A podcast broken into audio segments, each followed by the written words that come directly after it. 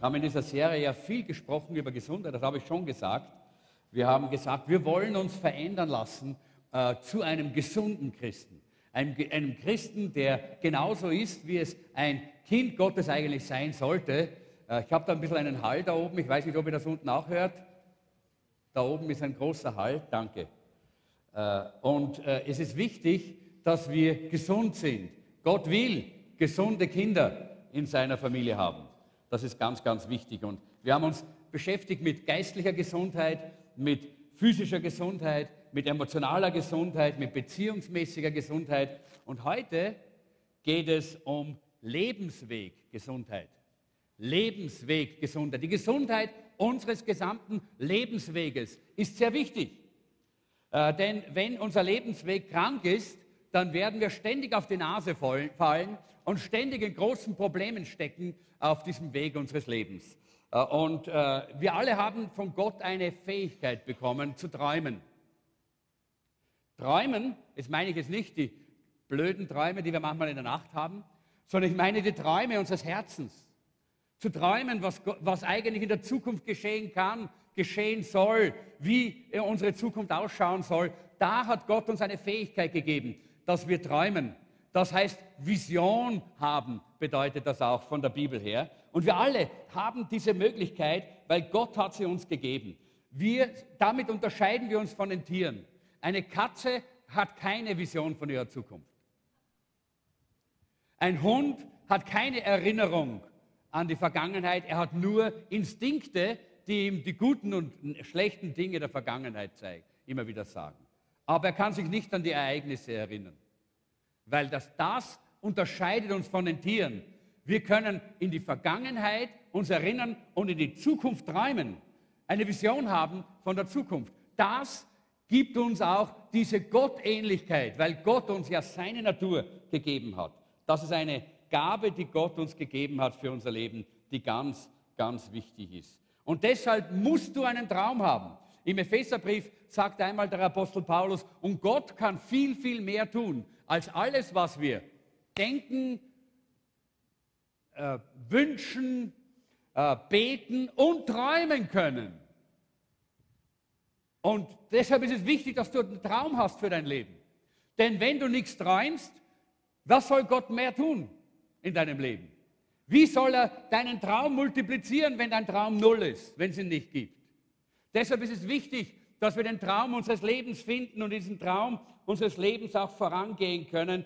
Denn nichts geschieht ohne Traum. Glaub mir mal, jedes Gebäude ist irgendwo in einem Traum entstanden, einer Vision. Jedes Musikstück ist geträumt worden irgendwann einmal. Äh, alles Große, was, gescha was geschaffen worden ist, ist irgendwo aus einem Traum heraus geboren worden.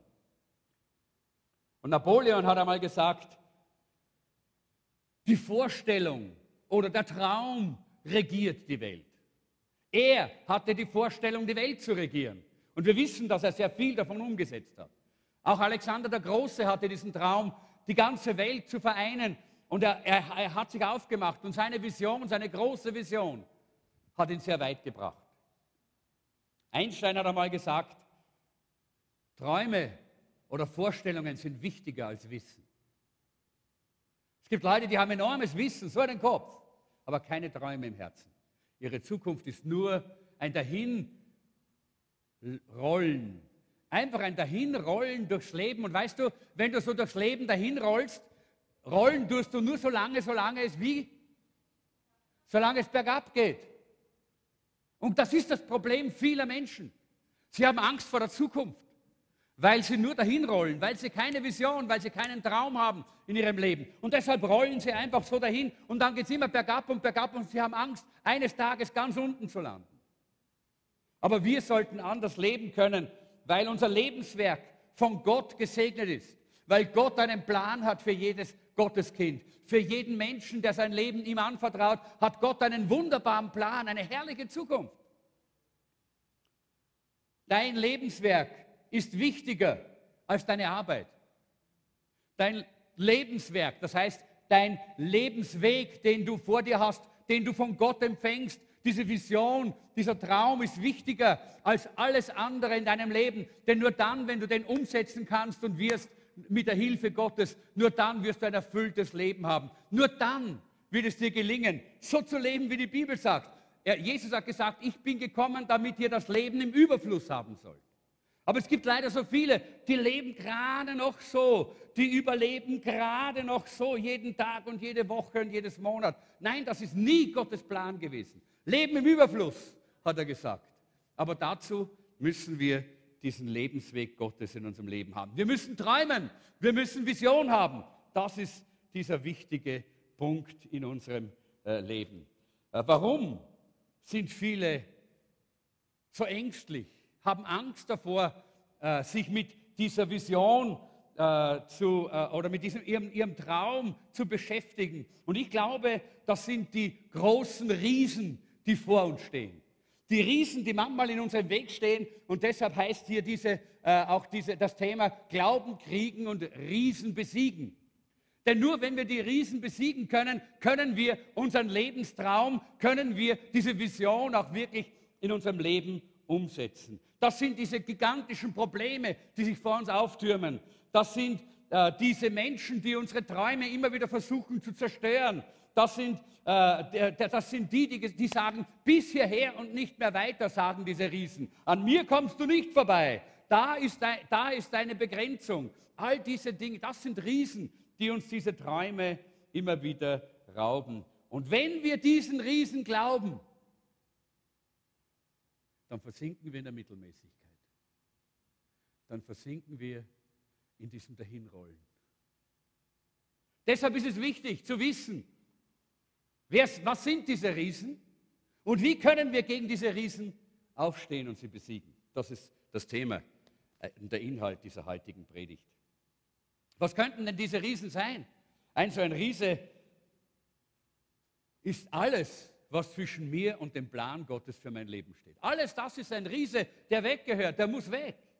Ich möchte den Plan Gottes für mein Leben sehen. Ich möchte sehen, wie er verwirklicht und umgesetzt wird. Ich möchte sehen, wie ich in diesem Plan Gottes lebe, denn dann habe ich dieses überfließende Leben. Riesen schauen immer größer aus als wir selber. Und Riesen sind immer stärker, schauen immer stärker aus als wir. Und wir können sie oft nicht alleine angehen, diese Riesen. Die Wahrheit ist, wir alle haben Riesen. Wir alle haben unsere Riesen in unserem Leben. Unsere Dinge, die vor uns stehen, die scheinbar unüberwindbar sind, die uns scheinbar begrenzen, wo wir nicht wissen, wie werden wir das schaffen, in die Zukunft zu gehen. Wie können wir weiter glücklich leben? Wie können wir weiter in diesem Leben in diesem überfließenden Leben stehen. Und deshalb, wir sehen das ja auch in der, in, in, der, in der Bibel immer wieder, diese Riesen, dort überall, wo sie aufgetreten sind, da haben sie dem Volk Gottes etwas gestohlen. Da haben sie immer, wir, denken wir an die zwölf Kundschafter, die hineingegangen sind äh, in, das, in das Land Kanaan. Äh, die, sie haben die Riesen gesehen und die, allein der Anblick dieser Riesen hat ihnen den Frieden in ihrem Herzen ge, äh, geraubt und hat ihnen den Glauben weggenommen. Hat ihnen den, den Glauben gestohlen. Und das ist das Wesen von Riesen. Riesen wollen uns immer etwas wegnehmen, wollen uns immer etwas stehlen, wollen immer etwas rausholen aus unserem Leben, was uns zu guter Letzt versagen lässt, dass wir abstürzen und versagen. Das können finanzielle Probleme sein, das können emotionale Probleme sein, das können aber auch äh, Beziehungsprobleme sein, das sind sie sehr oft. Das sind oftmals Riesen äh, in unseren Beziehungen. Darum haben wir ja auch eine ganze Predigt gehabt über gesunde Beziehungen. Wie können wir unsere Beziehungen gesund haben? Weil das so ein wichtiges, ein wichtiges Element ist und ganz, ganz wichtiger, äh, ein ganz, ganz wichtiger Teil unseres Lebens und vor allen Dingen auch unserer Gesundheit. Es kann natürlich auch körperliche Gesundheit sein. Die Frage ist, was tun wir, wenn wir diesen Riesen begegnen. Und wir haben ja eine ganz tolle Geschichte in der Bibel. Hier oben wird es jetzt warm, jetzt darf ich mir das aufziehen. Ihr seht, dass ich habe ein Zerko, also ich brauche es nicht mehr zeigen. Danke. Äh, und diese Geschichte ist die Geschichte mit David und Goliath. Äh, wer kennt diese Geschichte? Ja, viele kennen diese Geschichte. Es ist eine herrliche, wunderbare Geschichte. Wir werden jetzt nicht die ganze Geschichte lesen. Sie steht in 1 Samuel 17, 1 bis 54. Wir lesen ein paar Auszüge und dann werde ich versuchen, den Rest ein bisschen so weiter zu erzählen. Lass uns mal diesen ersten Teil hier lesen, da heißt es, inzwischen rüsteten die Philister zur Schlacht und versammelten ihr Heer bei Socho im Gebiet von Juda. Sie schlugen ihr Lager zwischen Socho und Aseka bei Ephes Dammin auf. Daraufhin sammelte Saul seine Truppen im Tal der Eichen und sie stellten sich zur Schlacht auf. Und so standen die Philister und die Israeliten auf zwei Hügeln gegenüber, zwischen ihnen lag das Tal. Da trat aus der Reihe der Philister ein einzelner Krieger hervor. Er war Goliath, der aus Gad stammte. Er war über drei Meter groß. Wir kennen diese Geschichte, äh, haben Sie sicherlich schon, wenn wir in der Gemeinde als Kinder schon waren, in, unseren, äh, in unserer äh, Kinder, äh, im Kindergottesdienst gehört, haben vielleicht äh, Filme gesehen, haben gerade Superbuch jetzt auch da gesehen. Es gibt sie in vielen verschiedenen Formen, wie sie erzählt wird. Und wir wollen mal schauen, welche Lektionen können wir lernen von David und Goliath. Eines äh, ist wichtig, dass wir, wir haben ja hier ein bisschen was von der Geografie äh, ge, äh, gelesen in dieser Bibelstelle, äh, da, dass wir wissen, wie dort äh, in Israel aufgebaut ist. Israel ist ein wunderschönes Land. Wer war schon mal in Israel? Nur so wenige Leute. Wir, wir sollten eigentlich wieder eine Israelreise organisieren, weil so etwas Wichtiges ist. Einmal in diesem Land zu sein und auf den Wegen zu gehen, wo Jesus gegangen ist. Wisst ihr, wie ich da das erste Mal in Israel war, hat das für mich eine ganz große Bedeutung gehabt und meine Sicht auf die Bibel ist verändert worden. Ich habe eine neue, lebendige Schau auf viele Stellen der Bibel bekommen und vor allen Dingen, ich habe mich so gefreut, genau dort zu sein, wo Jesus auch war. Und wisst ihr, sollte, sollte unbedingt mal dabei sein, wenn große, großes Interesse da ist. Äh, ich würde sagen, wenn jemand die Initiative übernimmt und ein, ein Blatt Papier nimmt und Leute schreiben ihren Namen drauf, die wirklich Interesse haben, dann schauen wir mal, vielleicht organisieren wir wieder eine Reise. Die letzte war ja ganz toll. Jedenfalls Israel hat, äh, hat zwei äh, besondere, äh, besondere Gebirgs- oder Bergzüge, ja, die äh, Nord-Süd laufen in Israel. Äh, und äh, gerade in diesen Bergen, da befinden sich die großen Städte wie Jerusalem und äh, und Hebron und Bethlehem. Das ist alles, liegt alles in diesen, Berg, in diesen Bergregionen. Und dazwischen ist eine wunderbare, große, schöne Ebene und die heißt Shefela. Und diese Ebene Shefela ist eine fruchtbare, wunderschöne Ebene, ist ein herrliche, herrliches Gebiet äh, zwischen diesen äh, Gebirgszügen, Berg, äh, Bergzügen äh, und, äh, und zwischen und von, von, von Ost nach West in, diesem, in, dieser, äh, in dieser Ebene, da ziehen sich so Täler, kleinere Täler, die ziehen sich von Ost nach West und, und, und, so kann man auch dann, durch diese Täler kann man dann hinauf in die Berge, wo man, da kann, kann man hinein nach Engedi und all diese Gebiete, äh, wo, wo David war. Das ist wunderbar, wenn man das mal so sieht. Deshalb sollte man einmal hin. Äh, diese äh, Täler sind mit Eichen gefüllt und mit äh, wunderbaren Bäumen und mit, äh, mit äh, äh, Weingärten äh, und mit, mit Weizenfeldern. Das ist ein, ein wunderbares Gebiet dort. Äh, aber es war auch ein sehr strategisches Gebiet. Denn durch diese Täler ist man ja dann zu diesen Städten hinaufgegangen. Da ist man ja immer hingekommen zu diesen besiedelten Gebieten. und deshalb die, war das auch ein, ein großes Angriffsfeld der Feinde. Immer wieder wurde dort in dieser Schefela wurden die Schlachten ausgetragen. Da ist gekämpft worden. Äh, und das ist genau das, was geschehen ist dort vor fast 3000 Jahren mit den Philistern. Äh, denn die Philister äh, waren ja ein, ein, eigentlich ein seefahrendes Volk, die von Kreta gekommen sind und dort sich niedergelassen haben, wo heute, äh, wo heute Tel Aviv ist. In dieser Ebene dort, wo Tel Aviv ist, am Strand, dort am, äh, äh, am Meer, da haben sich die Philister angesiedelt. Äh, und sie hatten immer ein großes Verlangen und einen Wunsch. Sie wollten immer Israel äh, einnehmen. Und deshalb war das für sie natürlich immer vom, äh, vom Westen her nach Richtung Osten, durch diese Täler, durch diese Schefela, durch diese, durch, durch diese äh, Ebene hindurch das Kampfgebiet, da, das sie durchzogen haben. Und so sehen wir das auch jetzt hier wieder.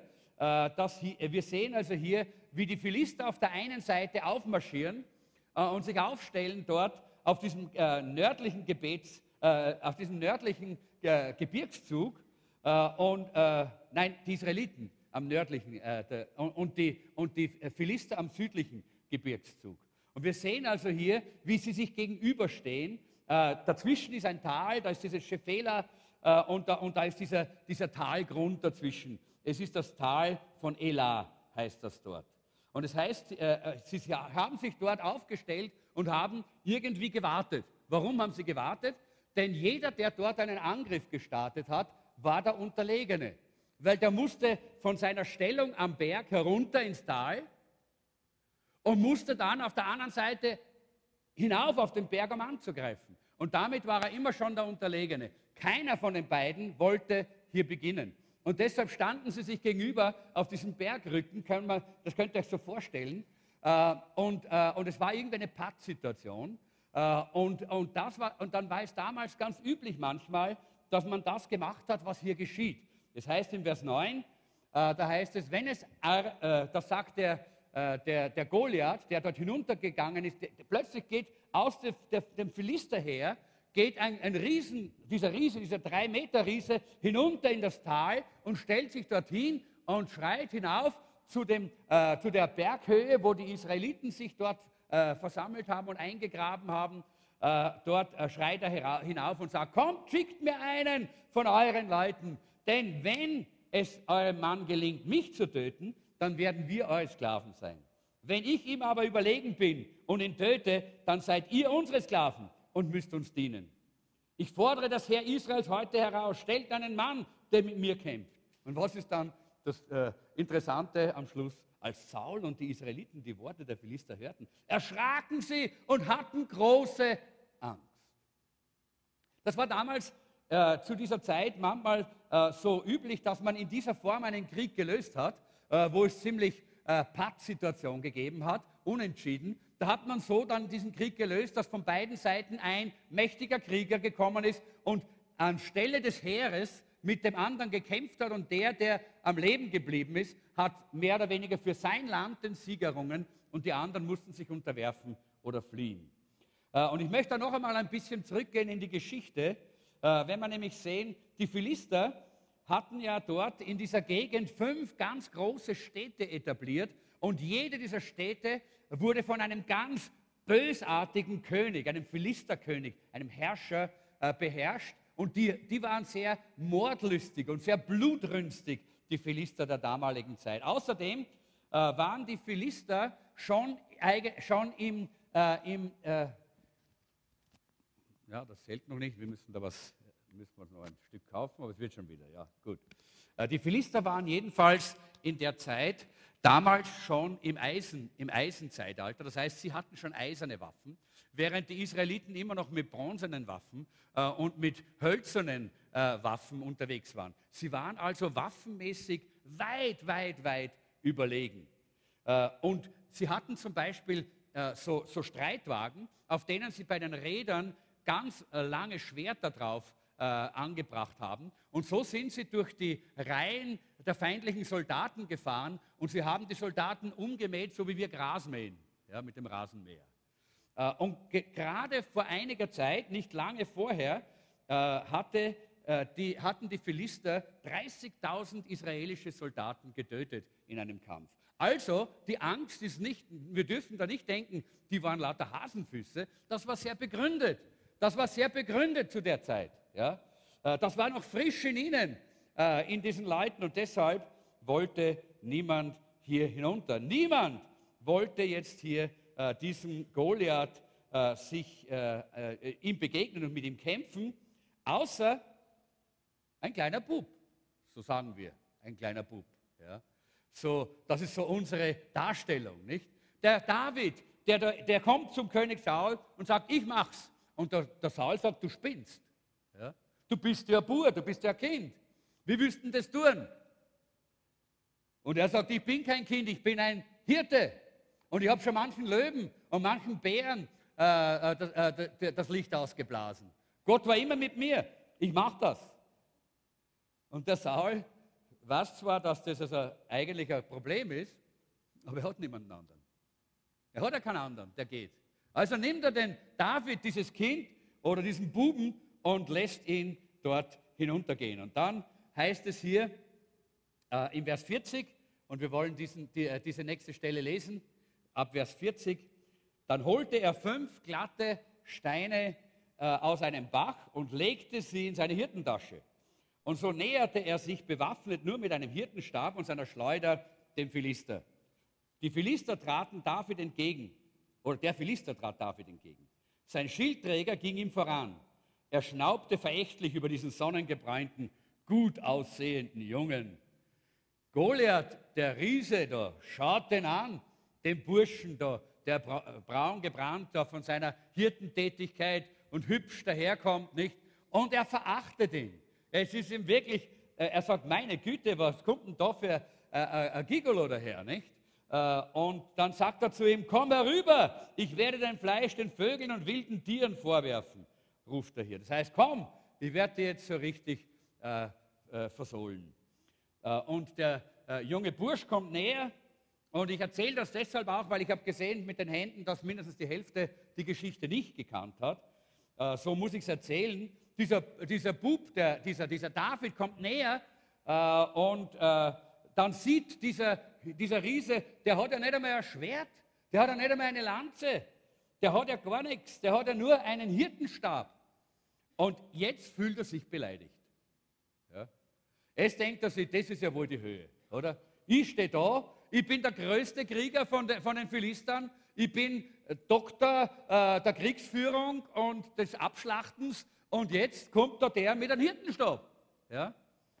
Und, äh, er, äh, und er sagt im Vers 43, bin ich ein Hund? rief er David zu, dass du mit einem Stock auf mich zukommst. Und er verfluchte David im Namen seiner Götter.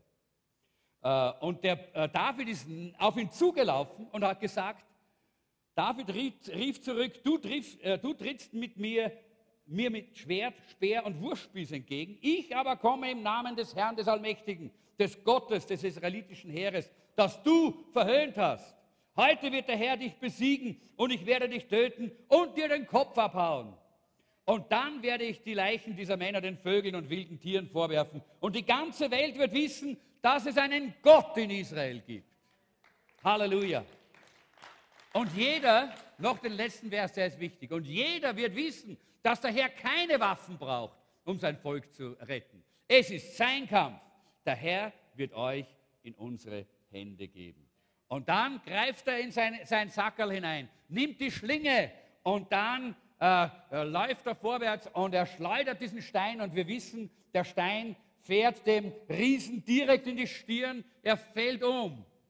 Äh, und David läuft hin, nimmt sein Schwert und er schneidet ihm den Kopf ab. Das ist eine interessante Geschichte, oder? Da ist so viel drin. Aber ich glaube, wir alle haben jetzt verstanden, da geht es darum, dass es einen, äh, äh, einen, ungleichen, einen ungleichen Kampf gegeben hat. Aber wo Gott ist, ist immer der Sieg. Und das möchte ich, dass wir am Ende dieser Predigt auch mitnehmen. Wo Gott ist, ist immer der Sieg. Es gibt ein Buch über dieses Ereignis, das heißt David und Goliath von Malcolm Gladwell. Und jetzt möchte ich euch ein paar Dinge äh, sagen, die ich selber erst jetzt gelernt habe, wie ich das studiert, wie ich äh, studiert habe, ein bisschen auch diese, äh, diese Predigt vorbereitet habe, habe ich auch viel gelesen. Und da habe ich wissenschaftliche Untersuchungen auch über diese Geschichte gefunden. Und ich glaube, das ist gut, dass wir sie wissen, obwohl es sonst manchmal so ist, dass wir es lieber nicht wissen. Das ist so wie bei den, äh, bei, äh, wenn dann äh, die, Geschichts-, die Geschichtsforschung was rausfindet von irgendeiner Person, die wir so glorifiziert haben, und dann findet man raus, das war auch nur ein Mensch, ja. das war auch nur, der war auch nur ein ganz normaler, hat auch nur mit Wasser gekocht, dann sind wir manchmal enttäuscht. Aber äh, äh, das Problem ist, dass wir manchmal diese Geschichte eben genauso verwenden, wie ich es jetzt äh, ein bisschen geschildert habe. Nämlich dieser ungleiche Kampf, dieser übermächtige Favorit, äh, der stößt auf einen Glücksschuss. Er hat einen Glücksschuss, der David. Ja? Er trifft, weil er einen Glücksschuss hat und der bringt den Sieg. Frage ist, warum nennen wir David einen Mann mit Glücksschuss? Ein Grund dafür ist, weil wir sagen, er ist ein Hirte gewesen. Er war Hirte und deshalb, wie sollte er denn auch dann dort das machen können, diesen, diesen Riesen besiegen können? Und bis, bis zu einem gewissen Grad stimmt es ja auch, weil er, äh, weil, aber auf der anderen Seite stimmt es auch nicht, denn in 1 Samuel 16, 18 heißt es, als damals äh, Saul jemanden gesucht hat, der, ihm, äh, der für ihn äh, Musik spielt, dann hat ein Diener gesagt, ein Sohn Isais aus Bethlehem ist ein begabter Hafenspieler. Er ist auch mutig und tapfer im Kampf. Habt ihr das gelesen? Er ist auch mutig und tapfer im Kampf und wortgewandt. Außerdem ist er ein sehr gut aussehender Mann und der Herr ist mit ihm. Lauter wichtige Qualifikationen von einem Riesentöter, oder? Das sind gut aussehen, sind wir alle, oder? Lass mal schauen. Alle. Es lächelt ein bisschen, dann schaut er noch besser aus. Ja? Aber alles andere sind wichtige Qualifikationen für einen Riesentöter, wenn wir da hineingehen.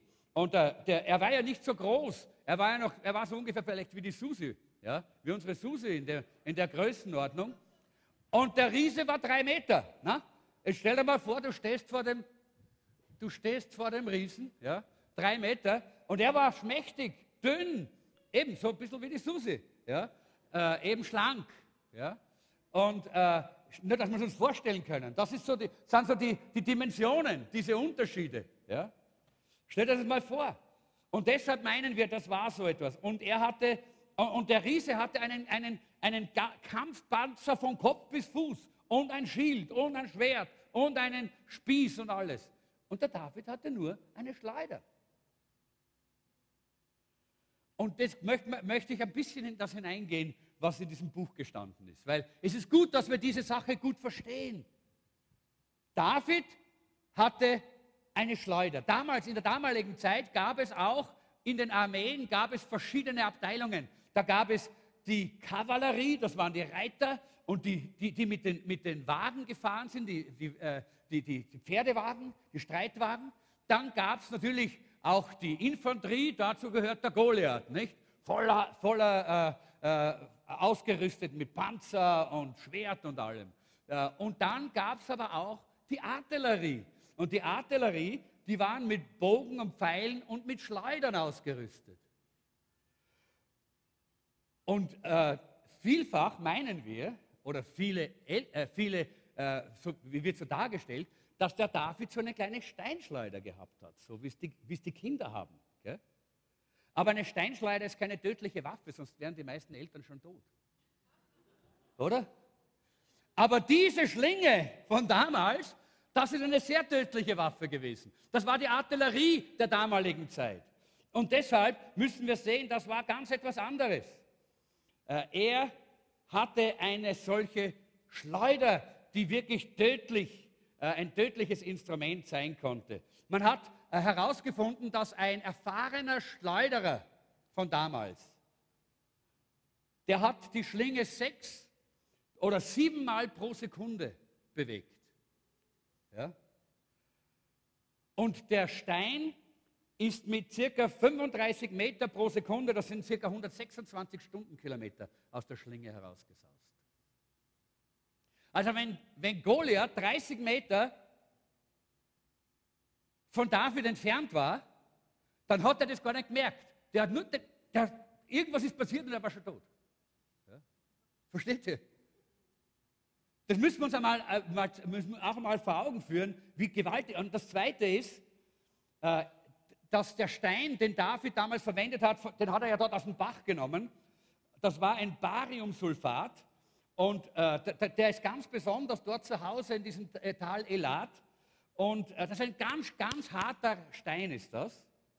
Und, wenn wir, äh, und man hat, hat eine ballistische Berechnung gemacht. Wenn der mit dieser Geschwindigkeit fliegt, dann hat der eine, äh, eine Kraft wie die, äh, wie, wie die Kugel von einem Revolver mit Kaliber 45. Und das ist eine gewaltige Waffe. Wir sehen, auch die Genauigkeit und Treffsicherheit ist wichtig. Wir denken Mama, ja, mit der Schleider, wo kommt er da hin? Ja? Hey, die Leute haben alle, die, die, konnten, die konnten Vögel im Flug abschießen. Ja? Die, haben, die haben die kleinsten Dinge getroffen mit dieser Schleuder. So genau waren die. Und David war so ein Mann mit einer Schleuder, der hat den ganzen Tag nichts anderes tun gehabt als Hafenspülen und Schleudern. Äh, äh, bei, bei, äh, ja klar, der war ja bei den Schafen, nicht? Und da hat er gelernt, beides hat er gelernt. Nicht? Er hat gut singen und, und, und spielen gelernt Und er hat gut schleudern gelernt. Ja? Er war in beiden gut. Und deshalb, der David hat gewusst, wisst ihr, und das ist sehr wichtig, äh, der, äh, der, der Goliath, der war Infanterie. Und wisst ihr, was der Goliath sagt? Der Riese, das sagen die Riesen immer zu uns.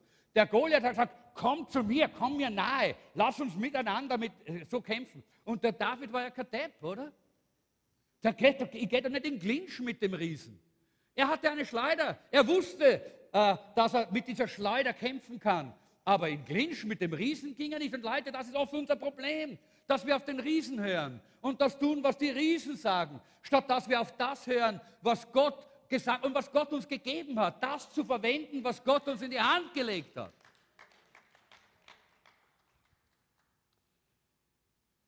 Also das, das, was dort geschehen ist, war, der David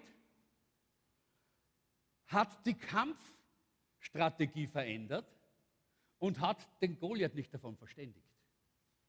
Und deshalb war der Goliath überrascht. Bumm! Und schon ist er da gelegen. Wir sehen den, äh, den David immer gern so als den, uh, der kleine David. Der wusste, was er tat. Aber es ist eine Lektion hier drin. Die erste Lektion, die wir lernen aus dieser Geschichte, ist, der Feind hat zwar überlegene Technologie, und das kann ich sagen. Der Teufel ist viel gescheiter als wir. Der Satan hat viel mehr Macht als wir Menschen. Der Satan hat viel mehr Technologie und alles Mögliche. Aber wenn du die Regeln veränderst, so wie Gott es uns zeigt, und wenn du Gott in deinem Herzen hast, dann wirst du ihn besiegen dann wirst du die Riesen überwinden. Denn wir lassen ihn ja nicht wissen, dass wir diese, äh, diese Strategie verändern. Das Zweite ist auch etwas, da müssen wir jetzt gar nicht lange hineingehen, aber man hat auch herausgefunden, dass wahrscheinlich dieser Goliath auch eine gewisse äh, Krankheit hatte ja, und schwachsichtig war. Ja. Der hat nicht viel gesehen, darum hat er gesagt, komm her, komm her. Und erst wie der David näher gekommen ist, hat er gesehen, dass er kein Schwert hat. Erst dann, äh, wie er weiter weg war, hat er das gar nicht gesehen. Ja? Weil er wahrscheinlich ein Augenproblem gehabt hat. Er ist ja hinuntergeführt worden von einem Führer in diese, in diese Ebene. Und das sagt, dass er wahrscheinlich gar nicht so stark war, wie er getan hat. Und wisst ihr, äh, ich kann jetzt nicht mehr auf das hineingehen, weil es die Zeit so läuft, aber es gibt ja hier eine, eine Krankheit, die heißt Akromagelie, äh, Riesenwuchs. Ja? Und dieser Riese hatte all die Probleme, die man als Riese halt hat in dieser Welt, nicht? Mit allem, was dazugehört. Und er war gar nicht so stark, wie, wie das ausgeschaut hat. Und die zweite Lektion aus dieser Geschichte war, ist, Riesen sind nie das, was sie scheinen. Die Israeliten haben von oben hinuntergeschaut ins Tal und da stand dieser drei Meter Brocken mit der, mit der Rüstung, mit dem Schwert, mit diesem Riesen, äh, mit diesem Riesenspeer und alle haben gezittert, haben gedacht, Huh! und dabei war das ein kranker Mann. Und erst wenn man in die Nähe gekommen ist und er sich hätte schneller bewegen sollen, er konnte gar nicht laufen. David ist gelaufen, er nicht. Erst dann wurde es offenbar. Und Leute, Riesen, das heißt Probleme in unserem Leben, sind nie das, was sie scheinen. Die Hindernisse, denen wir gegenüberstehen, sind, sind nicht einmal annähernd so unüberwindlich deprimierend und überwältigend, wie sie beim ersten Anblick erscheinen. Schau genau hin und du wirst eine andere Wahrheit erkennen. Riesen können besiegt werden, besonders von denen, die den Geist Gottes in ihrem Herzen haben. Das ist eine wichtige Lektion, Leute. Da, diese Lektion, ich, ich, sie steht in euren Unterlagen. Schaut sie euch immer wieder an. Nehmt sie euch vor, denn das ist eine wichtige Lektion. Es ist nicht unwahrscheinlich, dass wir auf Goliaths treffen in unserer Zeit, so diese Riesenmänner mit drei Meter und so. Die, denen werden wir nicht begegnen. Aber es gibt andere Riesen in unserem Leben. Und ich möchte mal auch schauen, David hatte auch andere Riesen in seinem Leben, die er überwinden musste. Und die wollen wir uns gerade mal kurz anschauen. Wir alle wissen, dass er eines Tages äh, Gott dem Samuel, dem Propheten, den Auftrag gegeben hat, dorthin zu gehen äh, in, äh, nach, äh, nach Judäa und dort äh, in, in, das Haus des Isai zu gehen äh, und dort, äh, dort einfach den, den, nächsten König zu salben. Und wir wissen, dass der Isai alle seine tollen, super Söhne vorgeführt hat die groß waren und toll waren und schön waren und stark waren und Bodybuilder waren und alles Mögliche. Und, und als der Letzte durch war, sagt der Prophet, na was ist da los? Keiner von denen ist der König. Gott sagt, mm -mm, mm und er sagt dann zu dem Isai, hast du noch einen Sohn? Und der sagt, ja, so einen kleinen. Eben so einen kleinen, dünnen. Hübsch ist er, ja, hübsch, sehr hübsch, so wie die Susi. Aber hübsch, aber, aber klein und schlank. Und außerdem ist er bei den Schaf. Ja. Und der Samuel hat gesagt, her damit, her mit ihm, her mit ihm, her mit ihm. Und der David geht kaum bei der Tür rein und der, und der Samuel sagt, das ist er. Super, der Geist Gottes sagt, das ist er. Und er salbt ihn zum König. Und jetzt schauen wir mal, was passiert denn nachher? Dort mitten unter seiner Familie kriegt er das Öl drüber. Gott sei Dank werden wir heute nicht mehr so eingesetzt. Ganze Flasche Öl. Ja. Äh, und, äh, und, er, und er, er wird dort gesalbt, mitten unter seiner Familie. Und was passiert dann? Nix. Nix. Absolut nichts. Der Vater sagt, Marsch raus zu den Schaf. Ja? Und er geht wieder zu den Schaf. Es ist nichts passiert, obwohl er wusste, jetzt bin ich gesalbt zum König.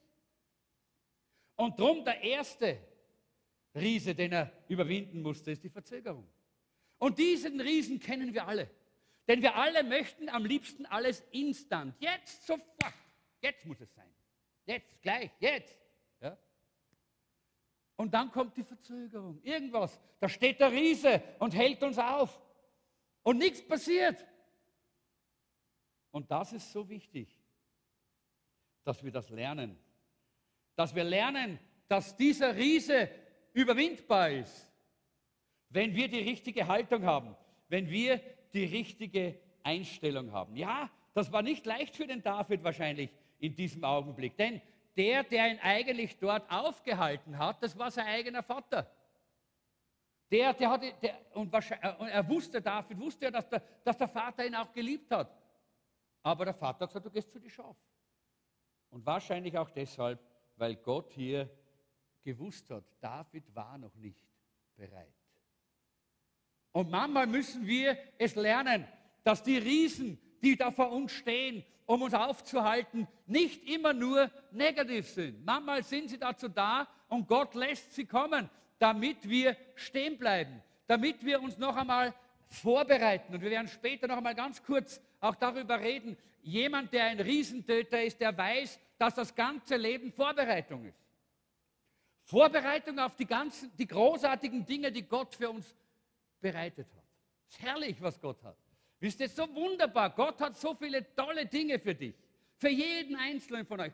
So tolle Dinge, du kannst das gar nicht vorstellen. Du kannst nur manchmal ein bisschen träumen davon und das ist das, was gut ist, wenn wir es können.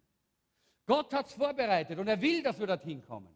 Aber manchmal steht da der Riese und hält uns auf und wir, es wird verzögert. Und wir denken, alles vorbei. Aber David hat ganz einfach dort in der Wüste gelernt, blink, blink, blink, ja, mit der Harfe Gott zu loben und zu preisen, Loblieder zu singen und schups, dort einmal an Löwen, dort einmal an Bären. Ja. Er hat das gelernt, was notwendig war. Er wäre nie zu dem geworden, was er geworden ist. Wäre diese Zeit nicht gewesen. Und deshalb ist es wichtig, dass wir nicht demoralisiert sind, dass wir nicht äh, uns davon äh, entmutigen lassen, denn das, das ist zweite, der zweite Riese, der manchmal kommt.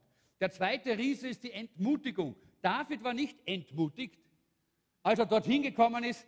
Äh, na, nach einiger Zeit hat nämlich dann äh, der, äh, der, Vater, der Jesse, äh, der Jesse hat, hat, seinem Sohn David Lebensmittel gegeben und hat gesagt, komm, geh doch hinunter zu den Soldaten. Da waren die anderen, die, die, die, tollen Söhne, die waren dort Soldaten. Ja, er war ja nur der Kleine bei den Schafen. Jetzt gehst du hin und bringst ihnen eine Jausen, äh, eine richtige Brotzeit und, äh, und, äh, und, und, und, dann bringst du auf den Hauptmann was, damit der Hauptmann ja gut ist, ein bisschen Bestechung so nebenbei. Äh, und äh, das ist wichtig, ja, alle bei guter Laune zu behalten, machst du das jetzt. Und der David sagt, selbstverständlich, mach ich, Vater. Und er geht. Ja. Und er geht hin und er kommt in das Lager und dort sind alle entmutigt. Alle stehen da und alle sagen, da unten schaut euch den an, der Riese. Schaut euch den Goliath an. Drei Meter ist er groß. Schaut euch den Riesenspeer an. Und alle haben Angst, alle sind entmutigt. Alle. Und er, er ist überhaupt nicht entmutigt. Im Gegenteil, er hat volles Herz. Er sagt, hey Leute, was, was, was, was ist denn da los? Was, was gibt es denn da für ein Gejammer? Ja? Ist, sind, wir das, sind wir das Heer des lebendigen Gottes oder nicht? Und sehr oftmals ist es wichtig, dass wir nicht auf die anderen hören, die ständig nur entmutigen, die ständig nur alles so schlimm und so groß und so, und so furchtbar und so sogar Nachrichten muss man sehr, muss man sehr mit Vorsicht genießen. Weil was da alles an negativen Zeugs herausgespuckt wird. Ja? Und wir auch ma manchmal das einfach fressen und in uns hineinlassen. Und das Resultat ist, dass wir selber entmutigt werden. Das Resultat ist, dass wir selber negativ werden und hinunterschauen statt hinauf. Aber David hat sich gar nicht, er hat gar nichts gehört. Er ist dort hingegangen und er, er, er sagt, was kriegt denn der, der jetzt den, dem den Kopf abschlagt? Ja? Was kriegt denn der? So, es wird, wird er gar nichts, das Jammern gar nicht hören. Und dann sagen sie, ja, der kriegt dieses, ein paar ganz tolle Sachen. Der kriegt erstens einmal äh, äh, Riesen für Reichtum. Das zweite, die Tochter vom König. Ja? Und drittens, Steuerfreiheit ihr Leben lang. Schon wegen dem müssen wir den Riesen umbringen, oder? Da braucht man keinen Steuerausgleich mehr machen. Wirklich. Also wirklich äh, absolut toll. Und der lässt sie, nicht, lässt sie nicht beirren. Er horcht nicht auf die Jammerei. Er hört sich das nicht an, dieses ganze Gesuder von, diese, von diesen Soldaten dort äh, in, äh, in, diesem Lager, sondern er geht voran. Er sieht die Dinge. Er will kein negativer, bitterer Mensch werden, sondern er, obwohl er dort in Vers 23 und 24 heißt es, er, er, hat mit seinen Brüdern gesprochen und alle sind weggelaufen dort vor dem Goliath, aber er ist nicht, äh, nicht dort hängen geblieben, sondern er hat gesagt, ich will das tun, denn er hat nicht sich entmutigen lassen. Das, das, äh, der dritte Riese ist die Missbilligung. Das ist ja auch gar nicht so einfach. Wenn alle sagen, du spinnst, du bist ja deppert, du bist zu jung, du bist zu klein. Und vielfach ist das der Fall, dass wenn wir diese Vision, wenn wir diesen Traum von Gott empfangen, den Gott uns geben will für unsere Zukunft, dann kann ich dir schon jetzt versprechen, da kommt irgendjemand, der sagt, Blödsinn, das schaffst du nie. Blödsinn, das ist nichts. Geh, hör doch auf, so eine Dummheit. Und genau das haben seine Brüder gemacht. Wie seine Brüder gehört haben, was er dort vorhat, haben sie gesagt, du spinnst ja, Du bist ja nur ein kleiner Bub, willst du da ein bisschen produzieren? Was willst du da überhaupt? Ja? Und sie haben ihn äh, missbilligt, sie haben ihn abgelehnt, sie haben ihn hinuntergedrückt. Und äh, wir sehen hier, äh, dass der, der, ältere Bruder sagt dann, warum bist du überhaupt da? Warum bist du nicht bei deinen Schaf? Warum passt du nicht auf deine Schaf auf? Und wir sehen, David lässt sich davon nicht beirren dass auch dieser Riese konnte den David nicht aufhalten. Und das nächste sind dann die Zweifel. Also es gibt immer so, äh, so, so Traumzerstörer. Ja? Du wirst sie immer sehen, überall. Es gibt sie auch in, leider in allen Gemeinden. Es gibt sie überall in allen Familien. Leute, die eigentlich als erstes immer die Träume der Leute zerstören wollen als erstes. Aber da hat, hat David einfach sofort gesagt, no. Ich sehe, die, die, der Mann, dem, dem muss der Kopf abgeschlagen werden.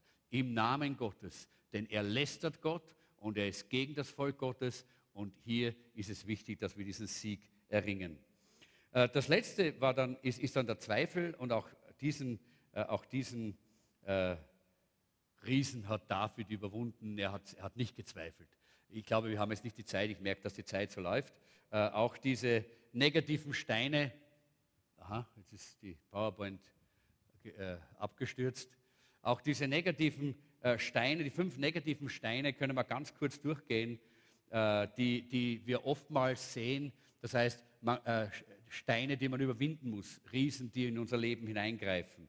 Das ist einmal äh, der Riese äh, der Schuld. Viele haben Schulden und das ist wie ein Riese, der vor einem steht. Man, äh, man, äh, man kommt nicht, nicht weiter, weil man in Schulden ist, weil man gebunden ist in Schulden. Und das ist auch etwas, was wir überwinden können mit der Hilfe äh, Gottes. Und wie geschieht das? David hat zuallererst seine Verantwortung als Hirte auch wirklich ernst genommen. Er war ein guter Hirte und er hat gut für die, äh, für die Schafe seines Vaters gesorgt. Und deshalb äh, war auch sein Leben nicht gebunden durch Schuld. Das zweite ist der Riese der Apathie oder äh, dieses Mangels an Interesse. Auch das ist bei vielen Christen der Fall. Naja, man schaut es mal an, aber ja, ich habe hab was anderes zu tun, ich habe so viel anderes. Man ist apathisch, man hat kein Interesse. Oder auch, der, äh, der, äh, den haben wir schon gesehen, der Riese des Unglaubens, den haben wir gesehen bei den, bei den äh, Brüdern von David und der Riese auch der Verspottung. Sie haben ihn verspottet. Auch das ist so ein Riese, der oftmals auftritt in unserem Leben. Äh, und wir müssen lernen, über das hinwegzukommen, so wie David. Äh, und wir wollen jetzt sehen, wie man Riesen besiegt. Jetzt kommen wir zu diesem wichtigen Punkt, den vorletzten Punkt, weil ich glaube, dass das einer der, fast der wichtigste ist. Wie besiegt man denn diese Riesen? Das erste ist, ich erinnere mich, wie Gott in der Vergangenheit geholfen hat. Genau das hat David getan. Als er dort äh, bei, bei Saul ist äh, und, äh, und Saul ihm sagt, wie sollst du denn diesen Riesen überwinden? Wie kannst du da siegreich sein? Das ist ja völlig unmöglich. Das geht ja gar nicht.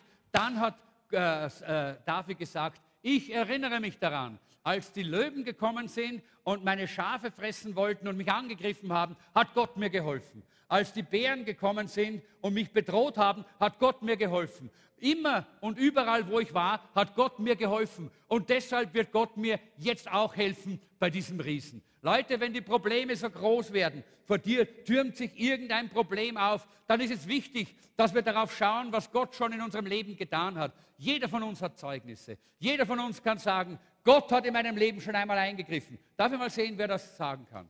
Wer hat das erlebt? Gott hat in meinem Leben eingegriffen. So viele haben das erlebt.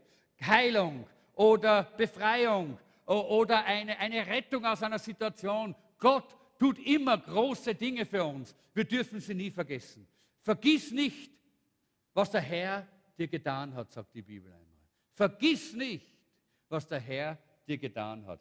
Deshalb ist es gut, auch ein Tagebuch zu führen oder so ein Journal, wo du die Dinge aufschreibst. Wenn Gott etwas Tolles in deinem Leben tut, schreib es dir auf, denn so leicht vergisst man es. Gib Zeugnis hier. Erzähl uns das. Schreib es auf unsere Webseite. Auf unserer Webseite gibt es eine eigene Rubrik für Zeugnisse und Erlebnisse mit Gott. Da schreibt niemand was rein. Ich frage mich manchmal, was unsere, unsere Geschwister erleben mit Gott. Aber bitte, was du erlebt hast, gib es weiter. Erzähl es, bezeuge es, sag es weiter, schreib es auf und du wirst sehen. Das hilft dir, wenn der Riese groß ist, wenn der Riese schreit, wenn die Probleme vor dir auftauchen. Das Zweite ist, ich gebrauche die Werkzeuge, die Gott mir jetzt anvertraut hat. Und da möchte ich gar nicht mehr viel sagen, habe ich vorher ja schon gemacht. Das war die Schlinge. Da, äh, der, der, Saul hat gemeint, hey, für so einen Riesen brauchst du was Gescheites, für so einen Riesen brauchst du eine ordentliche Rüstung und ein Schwert und ein Helm. Und äh, der David hat versucht, den anzuziehen und konnte nicht mehr gehen und sagt, so eine Dummheit. Nein, nein, nein, ich verlasse mich auf das, was Gott mir schon gegeben hat. Und Leute, so oftmals glauben, glauben wir, wir brauchen jetzt, weiß ich, welche psychologischen oder philosophischen oder, äh, oder sonst irgendwelche weltlichen von, von, von Menschen, die ohne Gott sind, äh, erfundene und, äh, und erdachte Hilfe, Hilfswege.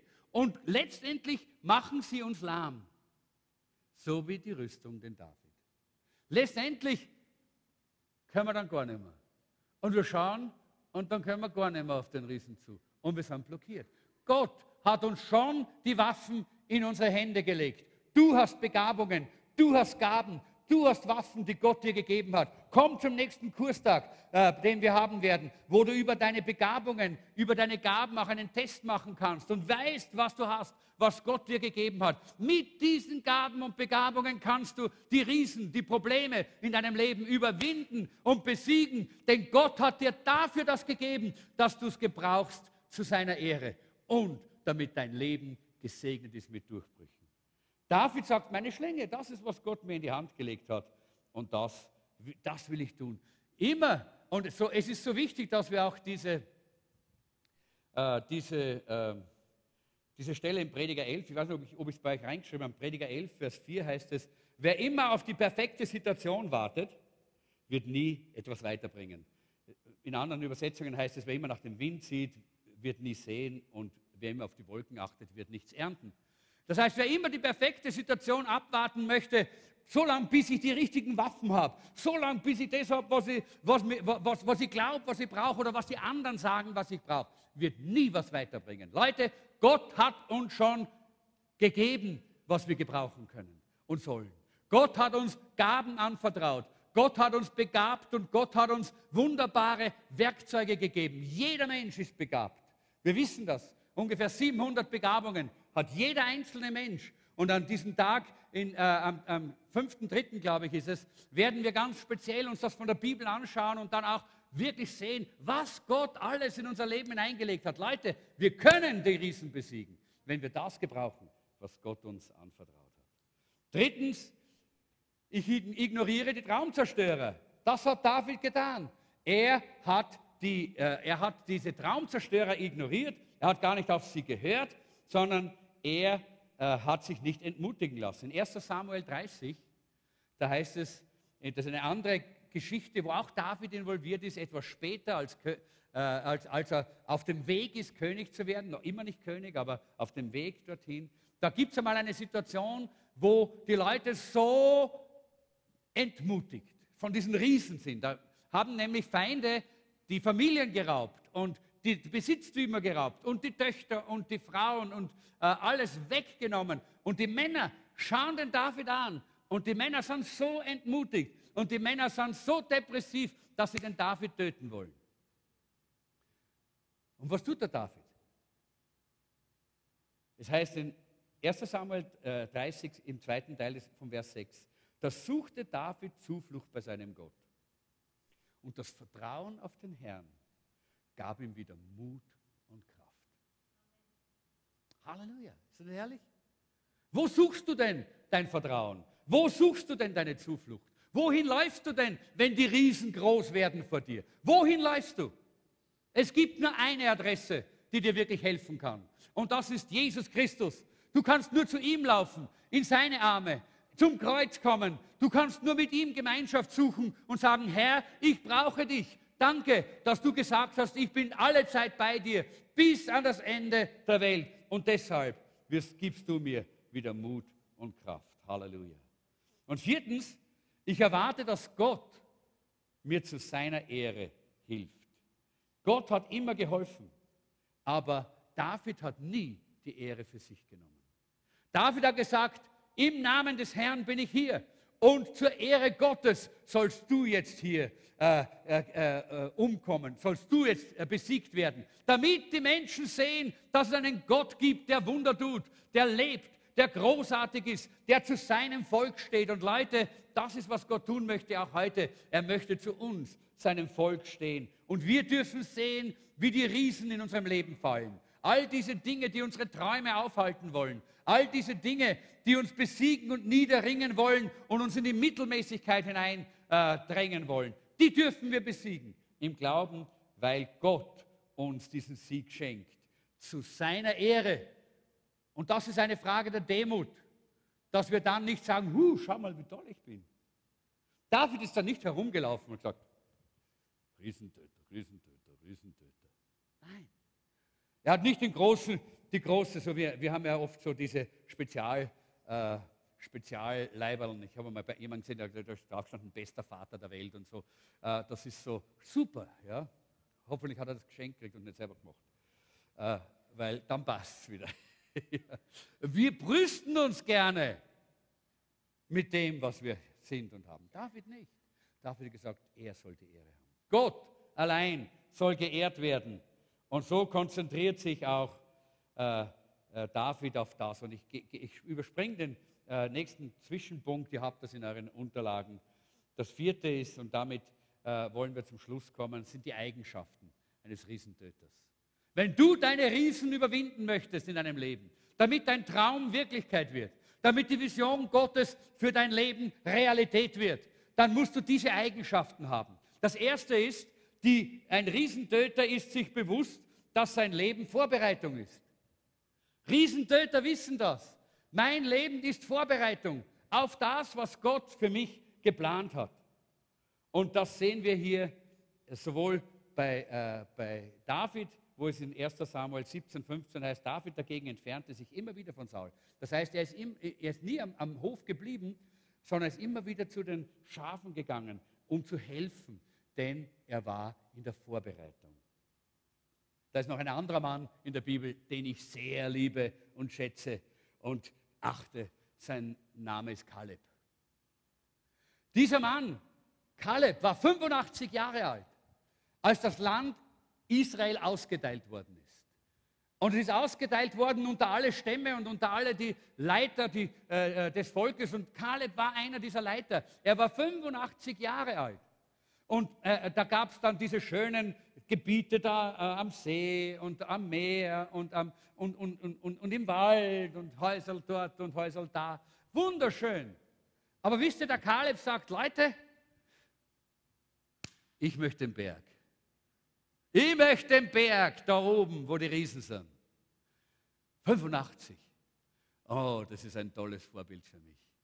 Er hat gewusst, seine 85 Jahre vorher waren die Vorbereitung darauf, das größte und gewaltigste Werk zu tun, das er in seinem Leben jemals getan hat. Er ist nämlich hinaufgezogen auf die Berge und hat dort die Riesen vertrieben und hat sie besiegt und hat dort ein wunderbares und herrliches Gebiet aufgebaut in den Bergen in dem sein Stamm, seine Familie und viele Israeliten gewohnt haben im Frieden.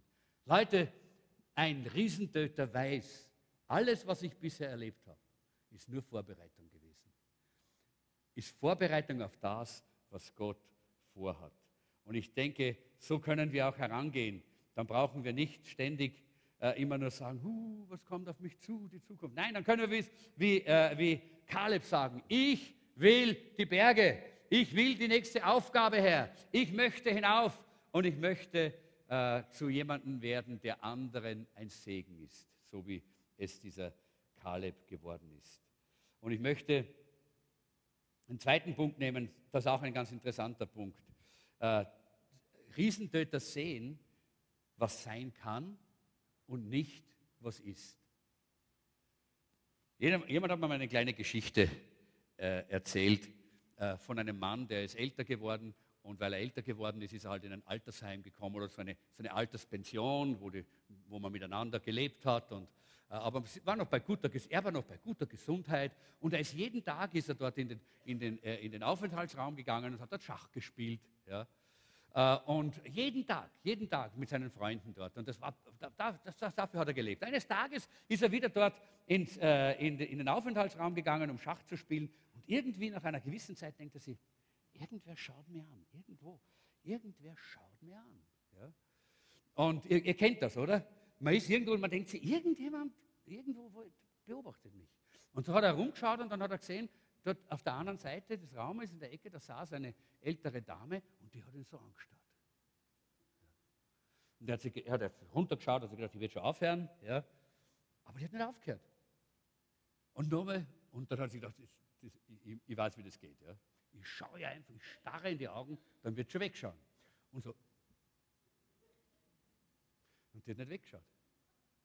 Jetzt hat er jetzt war er ganz irritiert, er hat nicht mehr Schach spielen können, er war ganz durcheinander. Hat gesagt, was tue ich jetzt? Ah, das ist doch. Das Beste, ich gehe hin und sage, sie soll aufhören. Ja? Als er aufgestanden ist, er hingegangen und gesagt, entschuldigen Sie, hat er gesagt, ihr merkt, Sie schauen mich da so an. Hat sie gesagt, ja, Sie schauen aus wie mein dritter Mann. Und dann hat er gesagt, wie oft waren Sie schon verheiratet? Hat sie gesagt, zweimal. Sie hat was gesehen, was er noch nicht gesehen hat. Leute, die Riesentöter sind, die haben solche Augen, Leute. Die wissen, die sehen, die sehen Dinge, die andere noch nicht sehen. Nämlich die Dinge, die sein können, nicht die Dinge, so wie sie sind. Manche Leute, die kommen von dem Sichtbaren nicht weg und können nicht träumen, können keine Vision haben in ihrem Leben. Aber wir brauchen diese Vision, denn Glaube bedeutet, auf das zu vertrauen, was man nicht sieht, sagt die Bibel. Und sie geben Ehre, wem Ehre gebührt. Das ist auch ein wichtiger Punkt. Riesentöter nehmen nie die Ehre für sich. Wenn Siege in unserem Leben passiert, passieren, dann können wir immer Gott die Ehre geben. Wir wissen, alleine können wir es nicht. Es ist nur er, nur er und er allein, der uns wirklich den Sieg geben kann. Und wir wollen ganz demütig, so wie David sagen, ich brauche einen Stein. Mehr brauche ich nicht, Herr. Ich brauche einen Stein und die Schlinge.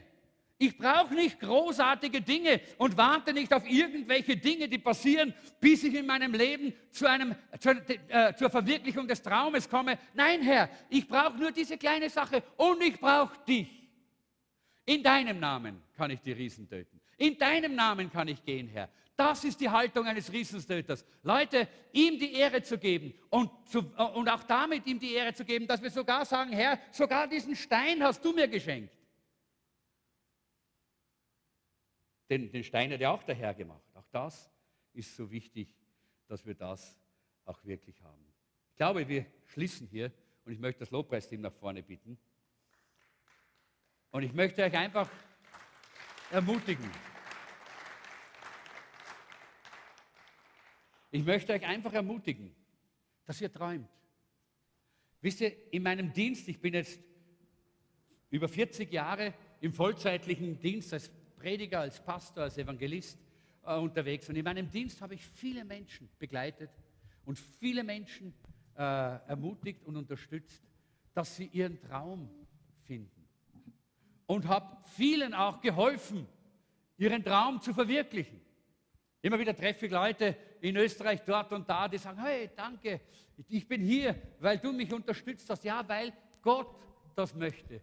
Gott möchte nicht nur, dass du träumst für dich selber, Gott möchte nicht nur, dass du einen Traum hast, der für dich gilt, sondern dass du auch mit diesem Traum andere ermutigen kannst, dass du anderen helfen kannst, dass du mit dem Zeugnis eines Riesentöters auch andere ermutigen kannst, herauszukommen aus der Durchschnittlichkeit, herauszukommen aus diesem, äh, diesem Durchschnitts leben aus dieser Mittelmäßigkeit und zu sagen, mit Gott kann ich über, meine, über Mauern springen, mit Gott kann ich die Riesen besiegen, mit Gott kann ich in ein Leben hineingehen, das im Überfluss da ist. Leben im Überfluss. Lass uns gemeinsam aufstehen.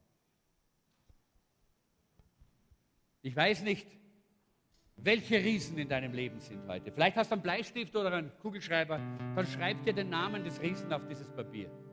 Vielleicht ist es deine Ehe, Vielleicht ist die Beziehung zu einem Kind, vielleicht ist es deine Gesundheit, vielleicht ist es äh, dein, deine finanzielle Situation, was auch immer der Riese ist heute. Schreib ihn dir jetzt auf, schreib dir den Namen auf und dann schreibst du drunter, aber mein Gott ist größer. Halleluja. Aber mein Gott ist größer. Halleluja. Das ist, wie wir durchs Leben gehen können, Leute, als gesunde Menschen, die eine gesunde wunderbare Lebens, äh, einen Lebensweg haben, einen gesunden Lebensweg, der vor uns liegt. Ich freue mich auf jeden Tag. Ich freue mich auf jede Woche. Ich freue mich auf jedes Monat und ich möchte gerne wie Kaleb bis zu meinem 85. Lebensjahr vorbereitet werden. Und dann noch einmal die restlichen, die restlichen 20 Jahre so ordentlich mit dem Herrn äh, äh, eins auf den Putz hauen und was, was bewegen. Ich weiß nicht, ob der Herr mir das schenkt. Kalebs Gnade ist immer mein Gebet gewesen. Aber was ich sagen möchte ist, wie schaut es denn aus in, deiner, in deinem Leben? Wenn du an deine Zukunft denkst. Wenn du an morgen denkst, an die kommende Woche, ans kommende Monat, ans kommende Jahr, an die Jahre, die vor dir liegen, hast du Freude? Oder sind da die Riesen? Dann nimm dieses Wort von heute und sag, ich will ein Riesentöter sein. Ich weiß, mit meinem Gott und mit dem, was er mir in die Hand gelegt hat, werde ich diese Riesen überwinden. Und ich werde diesen Traum Wirklichkeit werden sehen, den Gott Herz. Lass uns miteinander beten. Halleluja. Halleluja. Danke, Jesus. Herr, ich danke dir, dass wir so viel lernen können von den Personen in deinem Wort. Danke, Herr, dass wir lernen können, so wie sie auch, durchs Leben zu gehen. Und ich danke dir ganz besonders für das Vorbild eines David, der sich von nichts hat irritieren lassen. Ja, er war auch ein Mensch und ist auch einmal zu Fall gekommen, aber er ist wieder aufgestanden und weitergegangen. Und er hat so viel bewegt, weil du mit ihm warst, weil er auf dich vertraut hat, weil er ein Mann nach deinem Herzen war. Und Herr, wir alle können Männer und Frauen nach deinem Herzen werden, wenn wir diese Haltung haben, die er eingenommen hat. Danke, Herr, dass wir uns nicht fürchten müssen vor den Riesen. Danke, Herr. Diese größer ist als du. Halleluja. Halleluja. Danke, Jesus. Du bist der Sieg. Du hast die Riesen besiegt, die Probleme, die Schwierigkeiten und all das, was diese Träume aufhalten möchte, die du in unser Leben gelegt hast. Halleluja. Halleluja. Wer hat einen Traum für sein Leben? Darf ich mal sehen? Komm, lass mal die Hand oben, leg die andere Hand auf dein Herz. Herr, ich danke dir, dass du jetzt diese Träume siehst, die im Leben dieser Personen sind, die jetzt ihre Hand ausstrecken zu dir und sagen, Herr, ich will, dass dieser Traum Wirklichkeit wird. Und all die Riesen, all die Blockaden, all die Probleme, all die Menschen und die technischen Dinge oder die geistlichen Dinge, die dem widerstehen, müssen überwunden werden im Namen Jesu durch die Kraft des Heiligen Geistes. Danke, Herr, dass du heute in mir lebst. Erfülle du jeden, der jetzt seine Hand hebt, mit dieser Kraft des Heiligen Geistes und der Gewissheit. Wir sind berufen, Riesentöter zu sein, Probleme zu überwinden im Namen des lebendigen Gottes. Halleluja. Und ich spreche jetzt aus, dein Traum wird in Erfüllung gehen. Dein Leben wird ein Leben im Überfluss sein. Dein Leben wird gesegnet sein. Im Namen Jesu. Im Namen Jesu. Halleluja.